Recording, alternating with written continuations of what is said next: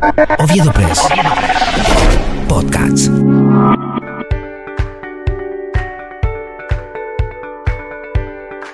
Ovetense se encarrera por ser ministro de la Corte Suprema de Justicia.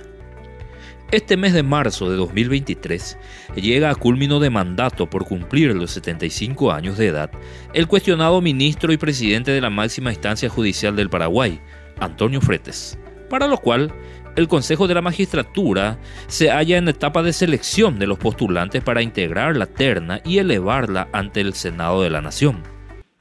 Oviedo Press. Oviedo Press. Podcast. Con la opinión de Néstor Castillo. Néstor Castillo. Podcasts. Oviedo Press. Oviedo Press.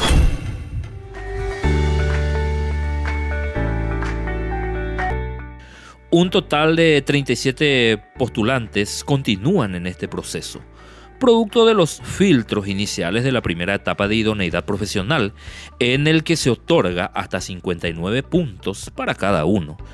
Es en este estadio donde cuatro profesionales del derecho, oriundos de la ciudad de Coronel Oviedo, se encuentran aún en carrera, por lo que consideramos es válida la mención y el destaque de sus sanas y legítimas pretensiones.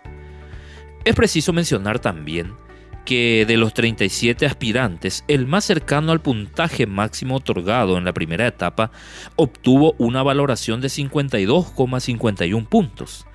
Ya en tercer lugar, el primer postulante obetense es el doctor Rubén Darío Romero Toledo. Ejerce la profesión desde hace unas tres décadas. Asimismo, en su momento fue miembro del Consejo de la Magistratura, espacio al cual llegó en representación del gremio de abogados hace unas décadas atrás. Es docente y catedrático universitario. Logró 49,58 puntos de valoración y el miércoles 1 de marzo pasado expuso en audiencia ante el órgano evaluador. El segundo obetense mejor puntuado aparece en el orden 24 de los postulantes. Con 42,04 puntos, el doctor Antonio Ramón Álvarez Alvarenga, magistrado judicial ya por más de dos décadas, tanto en Capital como en otras inscripciones judiciales, llegó a ser diputado por el departamento de Cadaguazú. También es docente y catedrático universitario, muy inmiscuido en iniciativas ciudadanas y deportivas, tiempo atrás. Álvarez Alvarenga fue el primero en exponer en audiencia ante el Consejo el pasado martes 28 de febrero. Este lunes 6 de marzo se prevé la exposición del tercero betense, el doctor Delio Antonio Vera Navarro, profesional abogado con trayectoria de décadas en el ámbito jurisdiccional. Es magistrado en la capital desde hace tiempo, también ejerce la docencia universitaria, cuenta con varias obras escritas, se encuentra en el lugar 25 de la nómina de postulantes, con un puntaje de 41 63 puntos obtenidos en el filtro de mérito académico y examen de evaluación de conocimientos generales.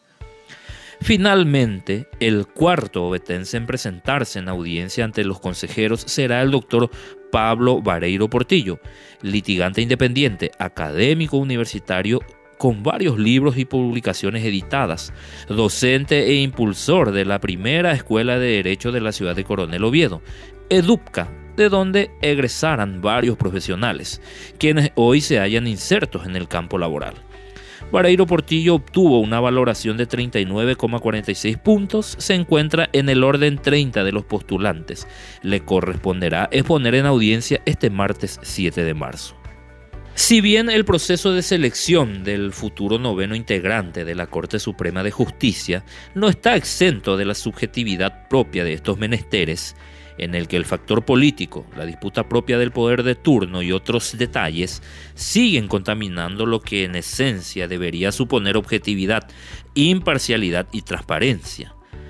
Ansiamos que en esta ocasión sea seleccionada la mejor persona, con características profesionales y de idoneidad destacables. No olvidemos que varios han sido los obetenses quienes han pasado por este poder del Estado desde la primera mujer abogada e integrante de la máxima instancia, quien había llegado allá por 1908 y logró romper múltiples paradigmas. No olvidemos que varios han sido los obetenses quienes han pasado por este poder del Estado, desde la primera paraguaya abogada e integrante de la máxima instancia, quien había llegado en 1908 y logró romper múltiples paradigmas, Serafina Dávalos. Sea quien fuese designado como futuro ministro de Corte, anhelamos que contribuya en una mejor administración de justicia, pronta y barata, que logre elevar la calidad de vida ciudadana y la paz social.